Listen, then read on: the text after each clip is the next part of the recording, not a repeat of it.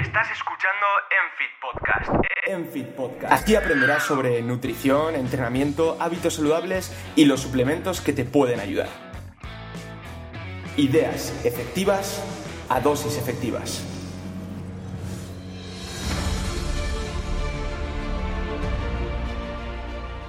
Opa equipo, bienvenidos un día más al podcast de Enfit Nutrition y hoy tenemos una entrevista que sé que os va a encantar. Estamos con un embajador de Enfit que es Ander Iglesias, seguramente le conoceréis en redes sociales como Comer sin drama. Y Ander, es un placer tenerte en este episodio del podcast. Vamos a abordar temas que sé que le va a gustar un montón a la gente, gente que tiene cierta experiencia eh, con todos estos temas de la nutrición, entrenamiento y, personas que quizá no tengan tanta experiencia, creo que les puede ayudar la charla que vamos a tener. Así que, bueno, eh, preséntate un poco. ¿Quién es Ander Iglesias? ¿Quién es Comer sin Drama? Cuéntame un poquillo. Buenas, Eneco. Muchas gracias por la invitación. Bueno, el, el, alias de Comer sin Drama nace un poco de, a medida que voy trabajando con clientes, cómo me doy cuenta que comer para muchas personas es un problema, ¿no? entre comillas, porque estamos en una era en la que hay más información que nunca, tenemos alimentos proteicos en cualquier supermercado, eh, la industria nos lo pone muy fácil por un lado, pero por otro nos lo pone muy difícil. Comida a domicilio, comida rápida por todos lados, muy barata, muy económica. Entonces hay mucha información ahí fuera, es a veces difícil un poco cribar ¿no? y ver qué te puedes llevar a casa, eh, qué es bueno, qué te puede confundir.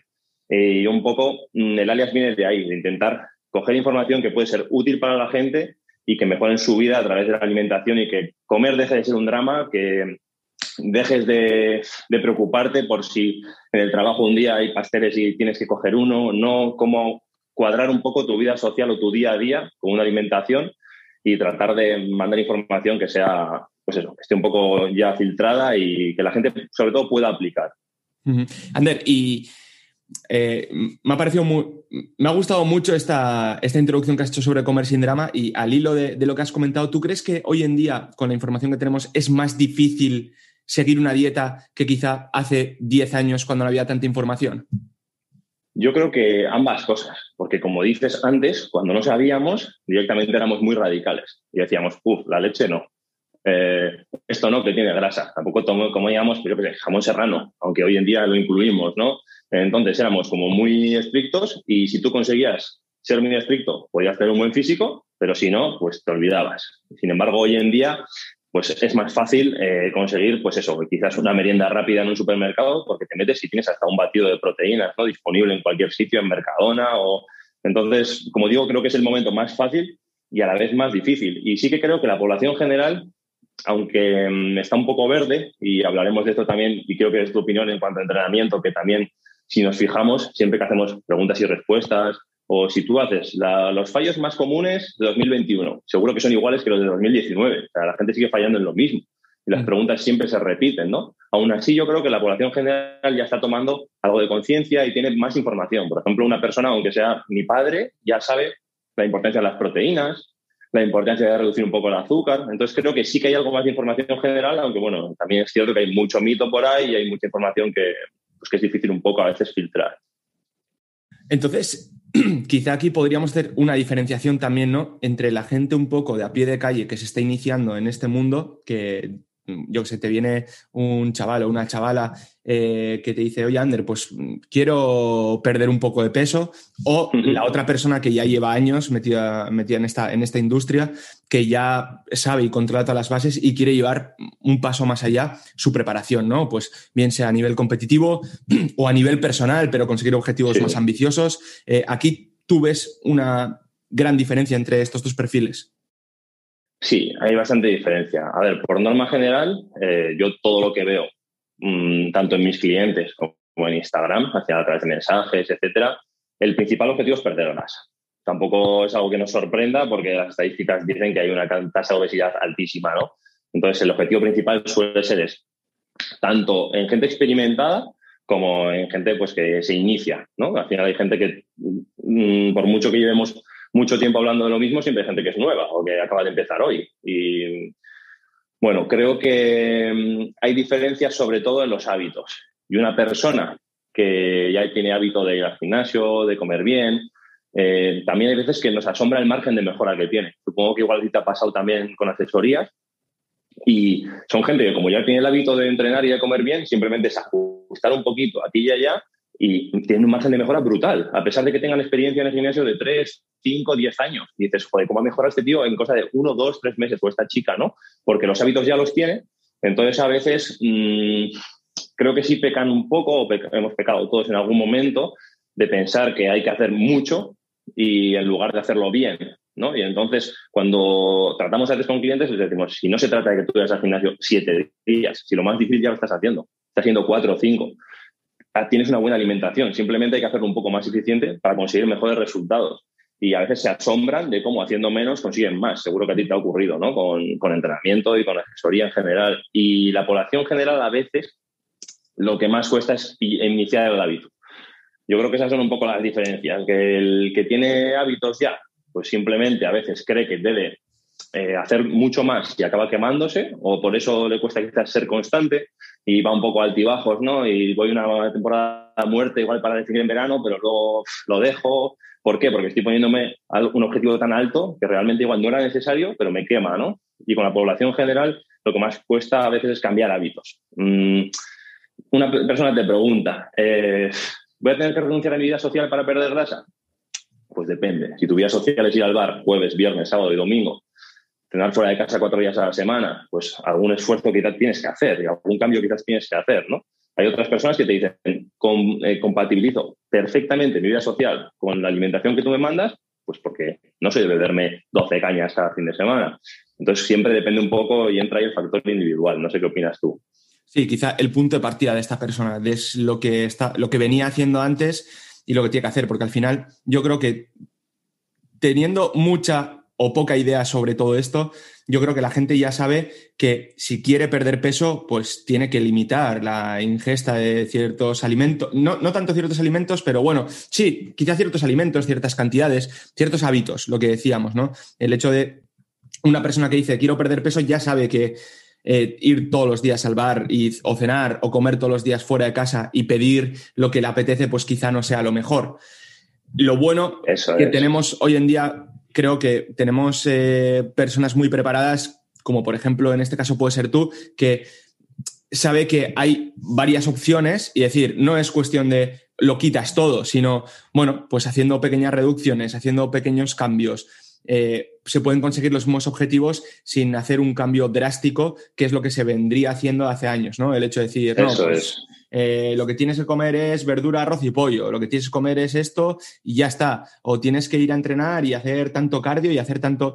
Bueno, al final yo creo que tenemos más herramientas, como comentábamos al principio, y podemos hacer que este cambio de hábitos sea más progresivo y que sea como intentar buscar un punto medio, ni que una persona deje toda su vida social por hacer estos cambios, ni, ni que eh, se siga haciendo toda esta vida social, sino el hecho de decir, bueno, pues nos vamos a ajustar un poco a la dieta y que la dieta también se ajuste a ti, por ejemplo, ¿no? Eso es, yo creo que se trata de intentar hacer el camino lo más fácil posible, pero también hay que ser conscientes de que si yo quiero conseguir algo, tengo que cambiar algo. Yo no puedo venir pues hay personas que igual entran en la asesoría y te dicen, yo quiero desayunar esto, merendar esto y cenar esto y quiero entrenar tres días y hacer 10.000 pasos. Entonces, ¿para qué me necesitas? ¿no? Si tú quieres un cambio, tienes que estar abierto un poco a hacer algún cambio en tu vida. Es como si yo quiero aprender inglés, pues soy consciente de que voy a tener que ir X días a la semana a clases y luego voy a tener que hacer un trabajo en mi casa, ¿no? Entonces, tengo que estar dispuesto también a poner un poco de mi parte. Y ah, seguro que te ha pasado eh, el típico comentario de una persona que antes entrenaba, ¿no? O que antes pues cuidaba más su aspecto y te dice, yo antes estaba como tú. Mítica frase.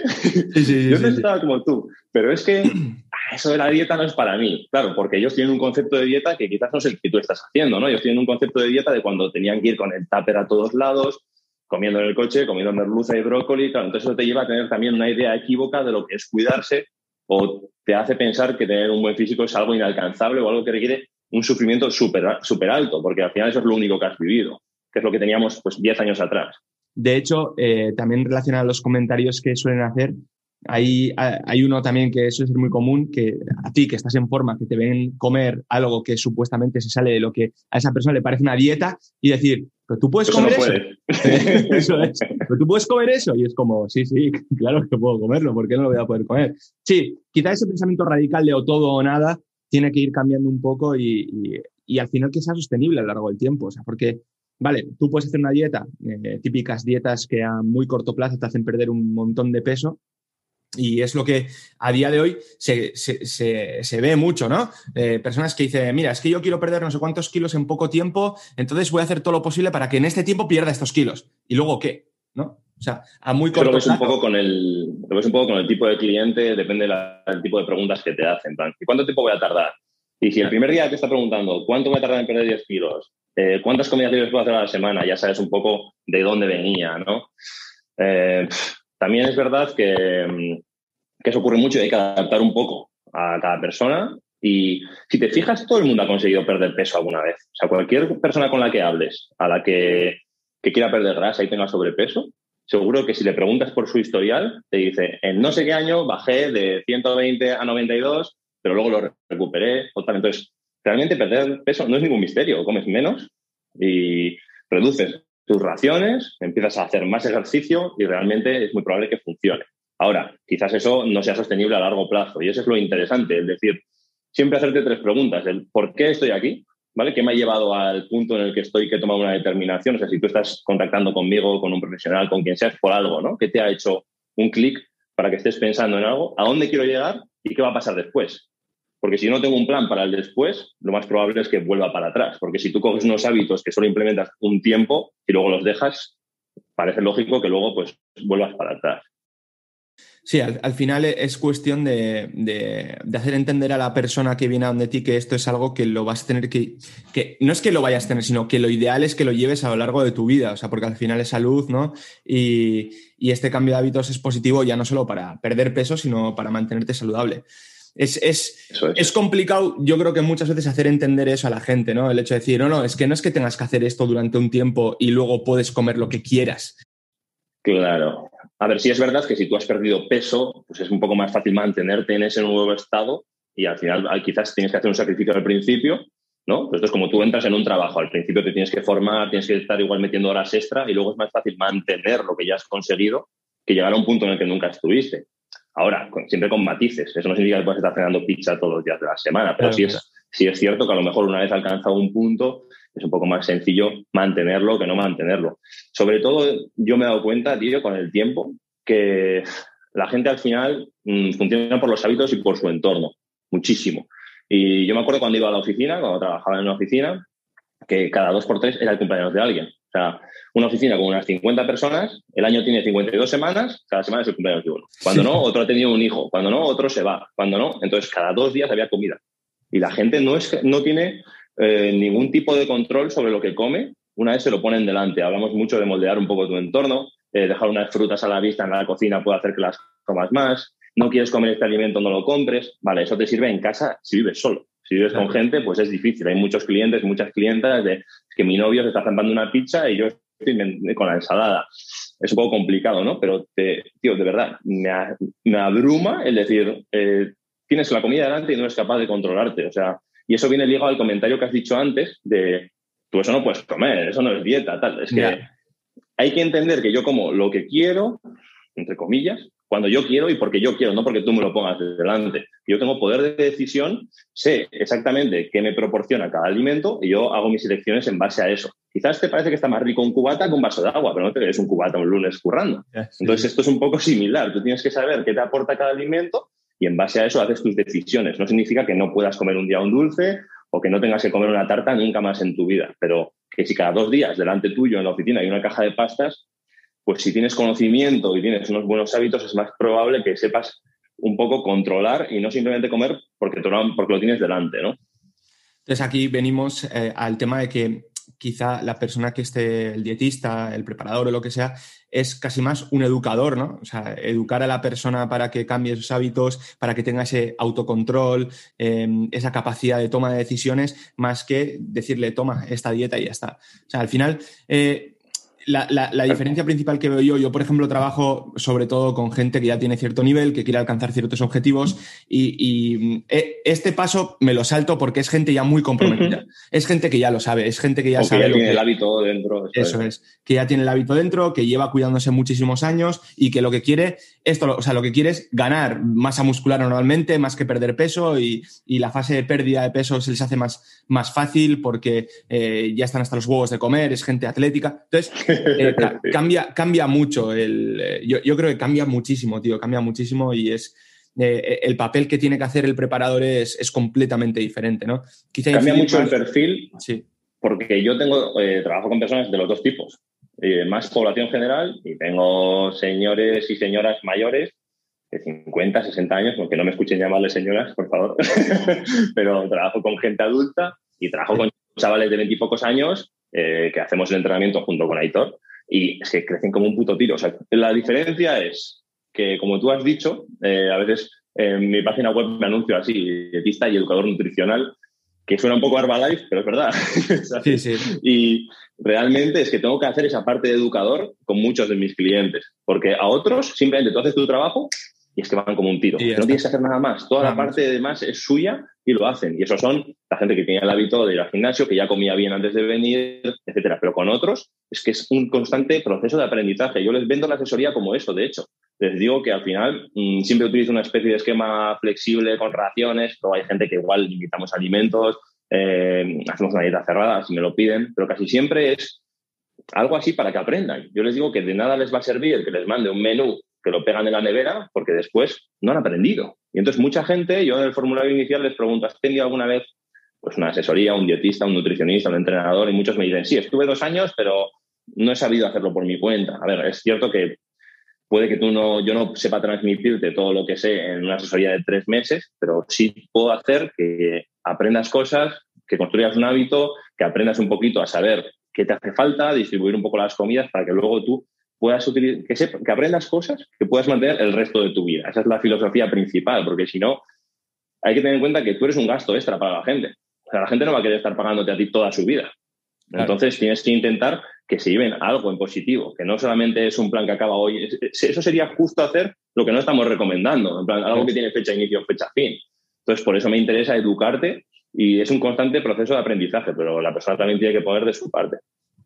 Totalmente, totalmente, Ander. Entonces, en relación a esto, em, cuando te viene una, persona con este perfil, eh, el planteamiento, ¿cómo lo haces? ¿Has comentado algo así de, raciones, porciones? Eh, ¿cómo, cómo, lo sueles plantear? ¿Les mandas contar calorías, que pesen todo? Cuéntame un poco tu forma de trabajo.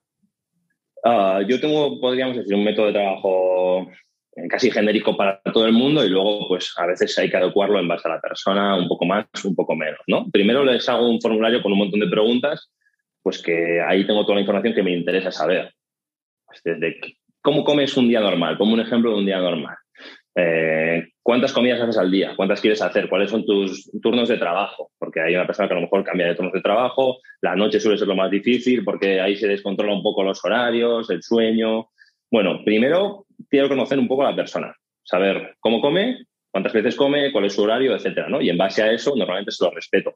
Si hay una persona que me dice que hace tres comidas, pues yo hago un esquema de tres comidas. O algunos te piden, algunos quieren que se lo muevas lo menos posible porque creen que han probado ya muchas cosas y lo quieren mantener y otros están dispuestos pues a, sugerencias, ¿no? Eh, entonces, me intento respetar todo lo que puedo de su rutina actual para ponérselo lo más sencillo posible. Y luego a lo mejor con el paso del tiempo, oye, pues estaría bien mover esto aquí, mover esto allá. También ellos se van gestionando. Eso me encanta porque, por ejemplo, imagínate que tenemos un esquema de tres comidas y un snack. Es algo que utilizo mucho. Casi todas las personas utilizan ese. Algunos tres, algunos cinco. Pero el snack le digo, puedes moverlo de media tarde a media mañana, puedes juntarlo con la cena, puedes juntarlo con la comida. Y eso les mola porque aprenden, porque dicen, me he dado cuenta que los hidratos de la comida los muevo a la noche y estoy mejor porque me ayuda un poquito a conciliar el sueño, a la noche es cuando más hambre tengo, no sé qué, entonces ellos también van aprendiendo, ¿vale? Yo les doy un total y se lo ordeno, pero les digo, siéntete libre de modificarlo un poquito, no las cantidades, sino las raciones de un sitio a otro y ellos, ellos van aprendiendo un poco, ¿no? Y con eso respondo un poco a lo que me decías de las calorías y tal. Salvo que la persona me lo pida expresamente, ¿cuál es el problema de no contar calorías, no contar raciones, no medir. Que si la persona tiene un objetivo estético, es muy posible que no lo consiga. ¿vale? Porque yo a una persona por salud le puedo decir, mira, simplemente intenta meter una ración de proteína en cada comida, una frutita, verdura o un poco de ensalada en comida y cena, y pues mira, intenta priorizar carbohidratos integrales, un poco de legumbre y ya está. Y por salud quizás es una buena dieta. Ahora, si tienes un objetivo estético, la experiencia nos dice una y otra vez que comer sano no basta, ¿vale? Porque a veces puedes estar comiendo de menos, comiendo de más, haciendo una distribución un poco pues pobre, bien de comidas, bien de macros. Entonces creo que es importante y les indico que es como un parte del aprendizaje, que no se rayen, que no piensen que pesar la comida les va a obsesionar, porque hay mucha gente que a veces se pone la tirita antes que la herida y dice, es que me da miedo pesar la comida, si me voy a rayar, porque he leído por ahí que puedo acabar con un TCA. Bueno, no tiene por qué. Eso es como no empezar una relación sentimental por si me dejan, ¿no? Es como un poco ponerte la tirita antes de la herida. Entonces yo les digo, tómatelo como un proceso de aprendizaje, ¿vale? Vas a pesar la, la comida una temporada, y luego es posible que no lo necesites, que puedas estimar a ojo. Eso te va a servir mogollón luego para estimar a ojo cuando vas a casa de tus padres, a, tienes que comer fuera, porque al final nunca existe el escenario ideal. Y aunque muchas veces tú te puedes encerrar en tu casa, no va a ser luego lo representativo a lo largo del año ni a lo largo del resto de tu vida. ¿no? Entonces, pesar en casa te da autonomía y te da conocimiento para después poder estimar a ojo. Entonces, en lugar de mar, sí que tengo algún cliente esporádico que me pide, en plan, dame los macros y yo me lo hago. Pero lo normal es que usemos un sistema de raciones en el que ellos no tienen que contar macros. Yo ya los he contado previamente. Entonces simplemente dicen, bueno, pues tengo para comer una ración de hidratos. Yo qué sé, 100 gramos de pasta, 100 gramos de arroz, 400 de patata. Yo les marco los alimentos, también les digo cuáles son más saciantes. ¿Estás en déficit? Pues es, preferible que priorices la patata, la legumbre, la avena. Esto es un método de la leche de autoaprendizaje, porque te das cuenta que el día que comes pasta y eliges en tus grasas una pasta boloñesa, a las dos horas tienes hambre.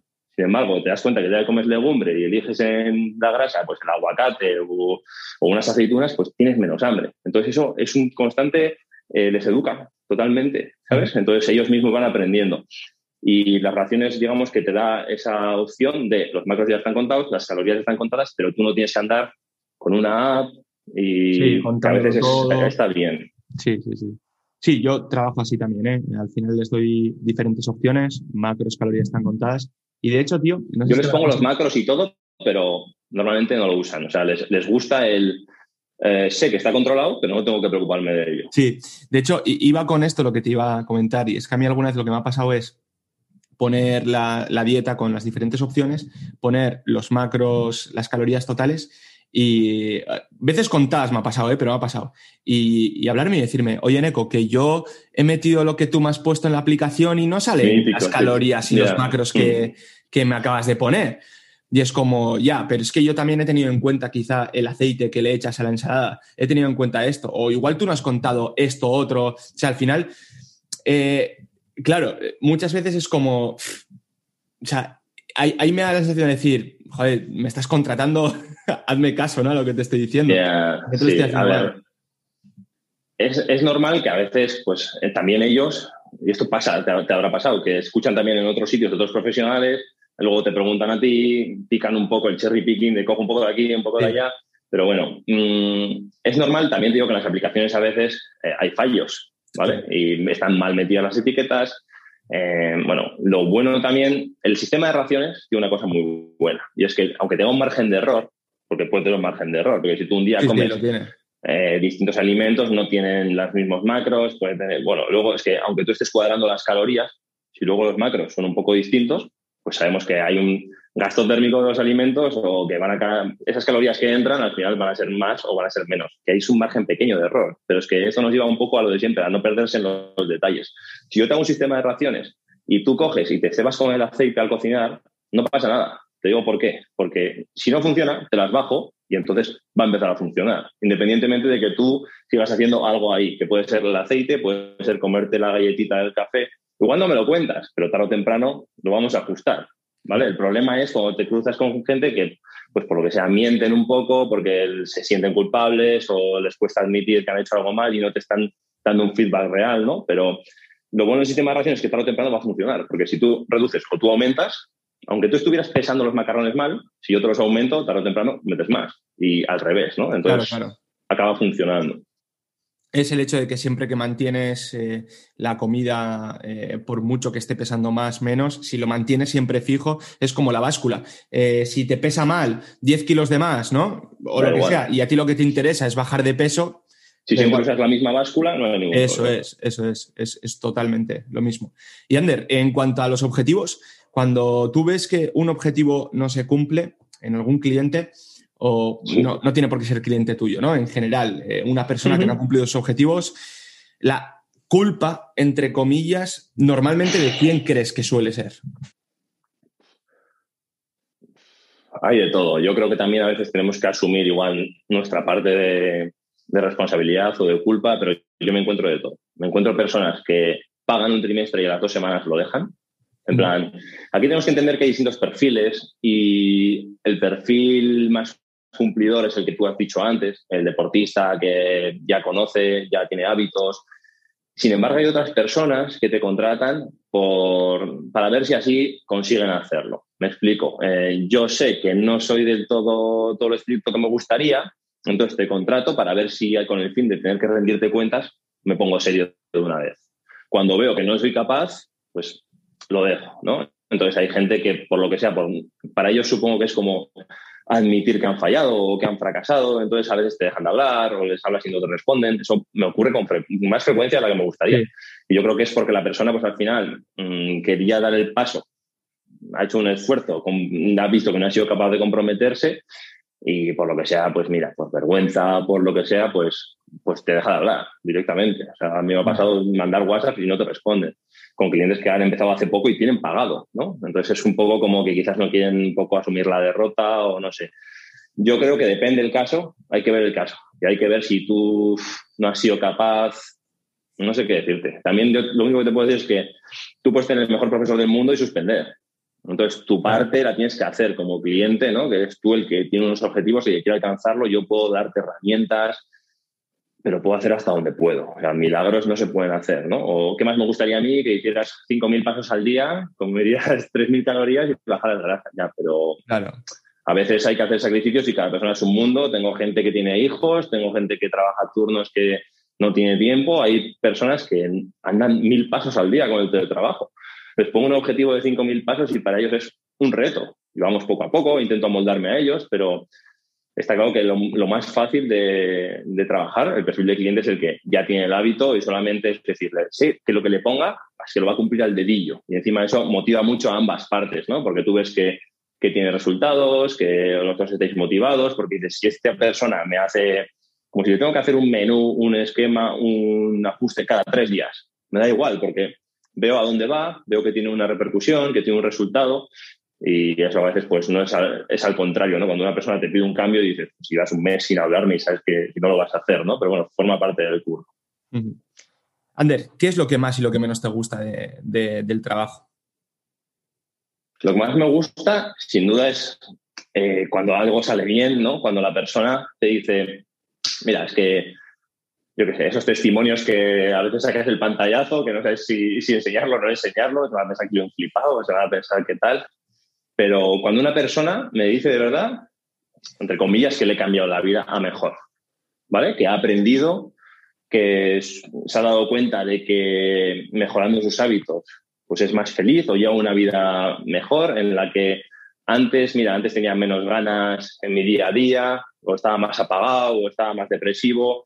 Eh, al final pasa un poco como con el gimnasio, entras un poco en un bucle de quizás coger confianza y esa confianza se transfiere luego a otros sitios, ¿no? como el trabajo, tus relaciones personales, lo que sea. Sobre todo lo que más me gusta es cuando ese feedback positivo de la gente, que ya no es el perder kilos, porque lo que te he dicho antes, cualquiera puede perder 10 kilos dejando de comer ¿no? y luego recuperarlos. Cuando ves que una persona, como quien dice, le has dejado huella eh, para bien.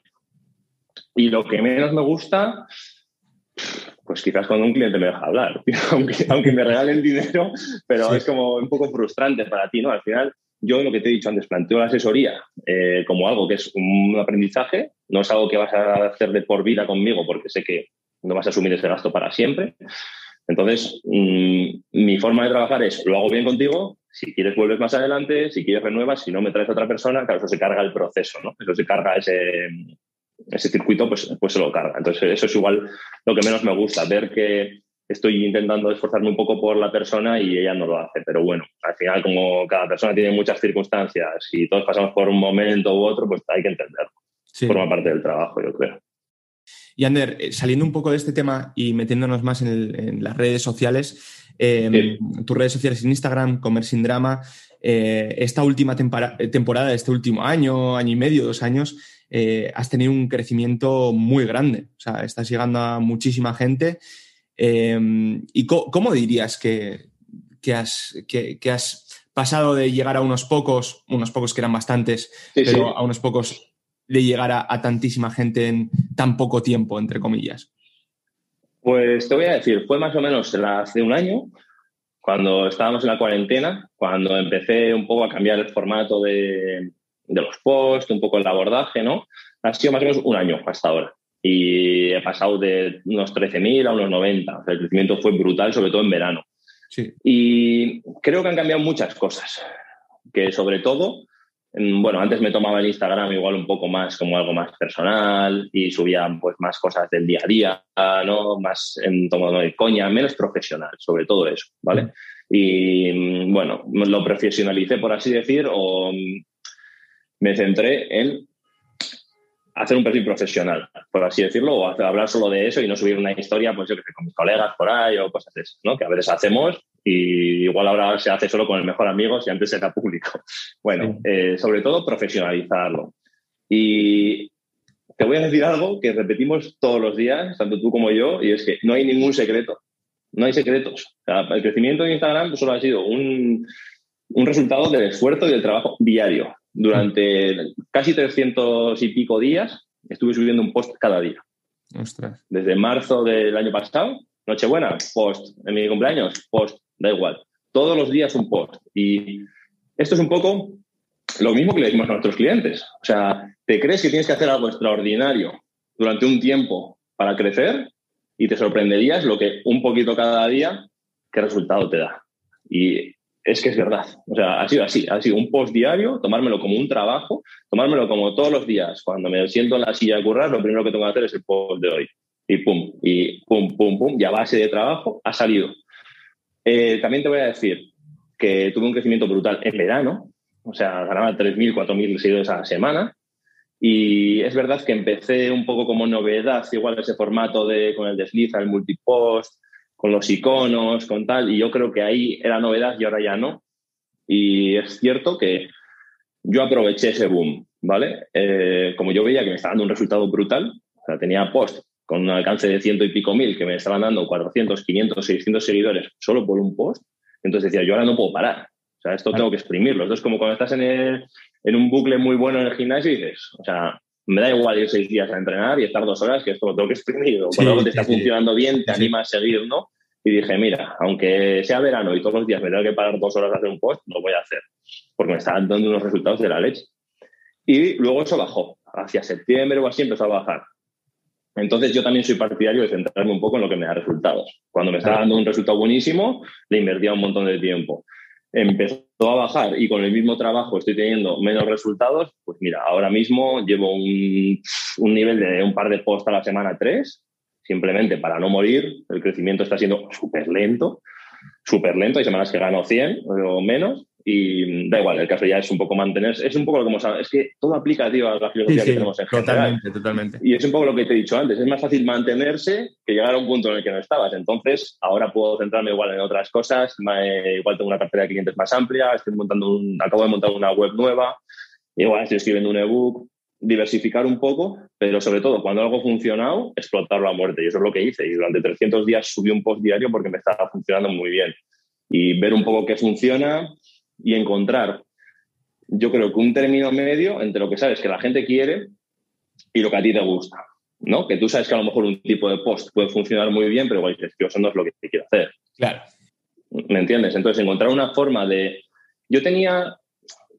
Antes a veces hacía algún post igual un poco más. Sin, nunca he sido ni muy científico, ni soy investigador, ni nada de eso. Entonces, tampoco han sido muy fricadas mis posts, pero igual sí me orientaba más al deportista, ¿no? Del que hemos hablado antes, y me di cuenta que la población general estaba muy verde y que hacía falta mandar ese mensaje y que encima la población general pues es un público mucho más amplio, ¿no? En cuanto, en cuanto a número.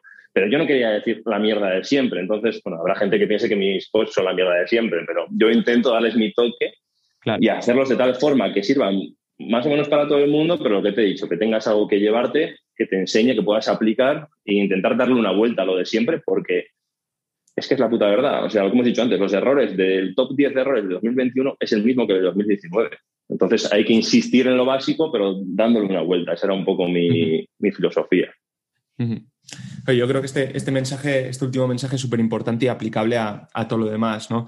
al final, eh, yo, por ejemplo, el crecimiento que he tenido en redes eh, no ha sido tan de en un año pegar el boom, pero al final ha sido progresivo, de año tras año, año tras año, post tras post, pues bueno, eh, tres posts a la semana, pues tres a la semana durante tres años. Pues al final, quieras o no. La constancia, sí, sí. La constancia, mantener esa constancia, pues hace que, que vayas subiendo para arriba y, Hijo, y claramente se ha visto, ¿no? Porque al final es una inversión de tiempo importante la que has hecho tú, por ejemplo, para subir un post al día un post al día, que a veces yo para hacer un post me tiro cuatro horas porque me como la cabeza, no me gusta, quito, cambio, no sé qué, y al final es... No, no, yo, yo me acuerdo estar en pleno verano hasta los huevos y a tirarme un sábado a la mañana, un domingo a la mañana, tres horas haciendo un post y acabar negro, pero decir, está funcionando también. Claro, al final es una inversión. Es, una inversión. El hecho de decir, pues quizá ahora en el momento yo no esté recogiendo en forma de dinero, ¿no? O en forma de, de cualquier otra cosa. Y me estoy quitando asesorías para poder hacer esto, o me estoy quitando de otras cosas que a corto plazo me da dinero, pero sé que a largo plazo va a ser beneficioso. Entonces, inviertes y, vas con ello a muerte. Eso es. También te digo que, a ver, mi caso es un poco, bueno, no sé cómo es el de los demás, pero yo solo trabajo online. Entonces, mi entrada de clientes es Instagram. Entonces, mi objetivo cuál es? Conseguir un seguidor, que ese seguidor luego haya una tasa de conversión de seguidor a cliente. Entonces, si tú tienes un sitio físico, un sitio de entrenamiento, un sitio de nutrición, quizás tienes otras vías de entrada de clientes. Yo publicidad en tu pueblo, de boca a boca, en el gimnasio, etcétera, ¿no? Pero si trabajas por Internet, tienes que meter horas en Internet. Eso es algo que la gente no entiende. Muchos entrenadores, muchos nutris dicen, yo es que no tengo tiempo para Instagram.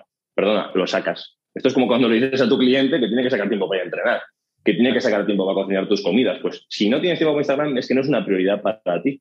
Entonces, simplemente, ¿qué tienes que hacer? Meterlo en tu esquema de trabajo. Y yo decía, todos los días, según me siento en la silla, primero el post y luego lo demás. Pero es, es un ejemplo de cómo a veces no predicamos con el ejemplo que damos a nuestros clientes ¿no? o a nuestros seguidores. De te estoy diciendo una cosa, pero luego yo me quejo de que no tengo tiempo para. Al final solo se trata de si es prioridad o no es prioridad. Yo creo que esa es la, la conclusión. Totalmente, totalmente, Ander pues creo que con, esto eh, hemos tocado varios palos y que la gente se puede llevar varios mensajes. No sé si quieres comentar algo más o mandar algún último mensaje a la gente que nos está escuchando. Yo, bueno, pues como último mensaje, decir que sea cual sea el, el, punto de partida, que nunca va a ser el momento perfecto, ¿no? Y que si alguien se está planteando pues, un cambio, sea cual sea su cambio o su objetivo, tanto si es un cambio de vida como de físico, como de salud, pues que nunca va a ser el momento perfecto, que dejemos de buscarlo, que ahora hemos tenido unos meses chungos con la pandemia, pero cuando no es eso es otra cosa y el momento ideal nunca existe, ¿no? Entonces que, simplemente que poner los medios y empezar a trabajar. Que si te lo estás planteando, pues que no esperes más porque el momento perfecto no va a llegar y el tiempo pasa. Totalmente de acuerdo, Ander. Joder, pues muchísimas gracias por estar aquí. Gracias a ti. Y seguro que nos vemos pronto otra vez. Luego, importante decir eso, que las redes sociales que la gente puede encontrar abajo en la descripción de la plataforma donde estén escuchando, ¿vale? Muy bien, gracias. Venga, un abrazo.